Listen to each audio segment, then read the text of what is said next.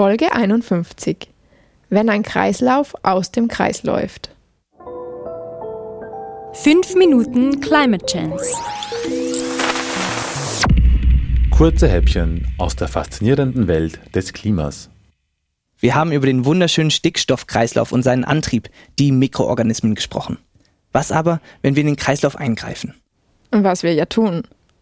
Was passiert, wenn ein Schritt nicht mehr gut funktioniert in diesem Kreislauf? Dann gibt es irgendwie einen Stau ja, oder einen Mangel von bestimmten äh, Substanzen für andere Organismen und ein Problem. Und das haben wir jetzt natürlich zunehmend dadurch. Der Stickstoffkreislauf ist äh, immer weiter überlastet, weil der Mensch durch, durch Kunstdünger, durch künstlich hergestellten Dünger mehr reaktiven Stickstoff in diesen Kreislauf einschleust. Halt, stopp. Was ist also Dünger? Also, wenn wir künstlich mittels chemischer Verfahren den nicht reaktiven Stickstoff aus der Atmosphäre einfangen und ihn in reaktiven Stickstoff umwandeln, können wir diesen als Dünger auf dem Feld verteilen und dort können die Pflanzen, die den Stickstoff ja dringend brauchen, ihn aufnehmen. Und dadurch kommt es zu einer ähm, zu einer Anhäufung von reaktiven Stickstoffverbindungen, besonders im Boden und aber auch zunehmend ähm, in Oberflächengewässern und im Meer auch.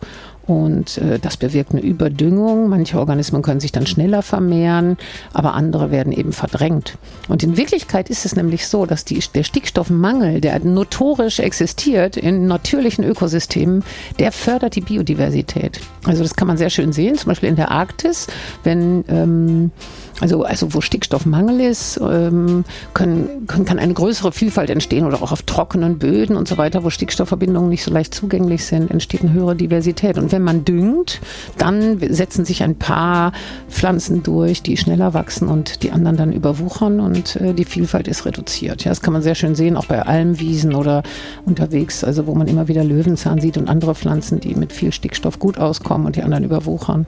Und ähm, ja, ein anderes Problem ist natürlich, dass der Stickstoff sich eben anhäuft im Grundwasser. Es wird also immer schwieriger, gutes Trinkwasser herzustellen, das kein Nitrat enthält, denn aus Nitrat können Nitrosamine entstehen, die ja auch entstehen können aus Fleischkonsum, je nachdem, wie man Fleisch verarbeitet. Und das ist potenziell ja auch krebserregend. Und, und es ist auch noch aus anderen Gründen sehr gefährlich für Kleinkinder, nitrathaltiges Trinkwasser. Und äh, deswegen ja ein bekanntes Problem. Also es gibt zwei große Effekte. Der eine Effekt ist der Verlust der Biodiversität und der andere Effekt ist, dass wir eine Überdüngung haben, die allgemein ungesund ist für alle Organismen eigentlich auf der Erde. Und zugleich haben wir aber das Problem, dass wir Kunstdünger brauchen und Düngung brauchen, um, wie es immer so heißt, die Bevölkerung wirklich zu ernähren auf der Erde. Wir sind immer mehr Menschen geworden und äh, um sie alle ernähren zu können, müssen wir eben die Felder düngen. Das kann man sehr gut sehen, was eine Düngung ausmacht in der Landwirtschaft. Wenn nicht gedüngt würde, ähm, jedenfalls in der konventionellen Landwirtschaft, dann, dann gibt es ein Problem. Ja, dann hat man viel weniger Ernte. Es gibt aber natürlich auch die Gegenbewegungen. Ähm, viele äh, mittlerweile, die also ähm, organische Landwirtschaft betreiben, biologische Landwirtschaft, die das durchaus auch schaffen mit entsprechendem Fruchtwechsel, den Boden stickstoffhaltig ähm, zu, zu erhalten und äh, die gar keinen Kunstdünger brauchen, sondern die eben diese wunderbaren Knöllchenbakterien, also Leguminosen anbauen im Fruchtwechsel und dadurch Stickstoff in den Boden bekommen. Und tatsächlich gibt es Hochrechnungen, einige in verschiedenen Ländern, die also sagen, es wäre durchaus möglich mit organischer Landwirtschaft und mit einer Veränderung der Landwirtschaft ähm, die Weltbevölkerung, so wie sie jetzt sieben oder acht Milliarden sind, auch noch zu ernähren.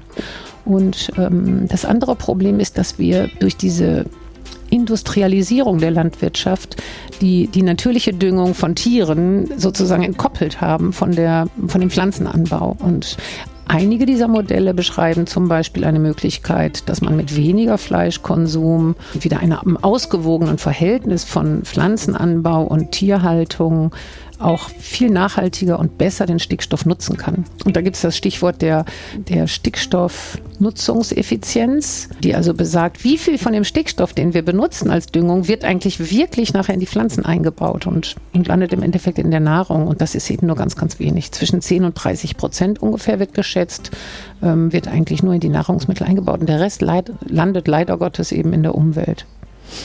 Und da wird deswegen auch sehr, sehr viel dran geforscht, dass man versucht, also die, die Stickstoffnutzungseffizienz zu verbessern.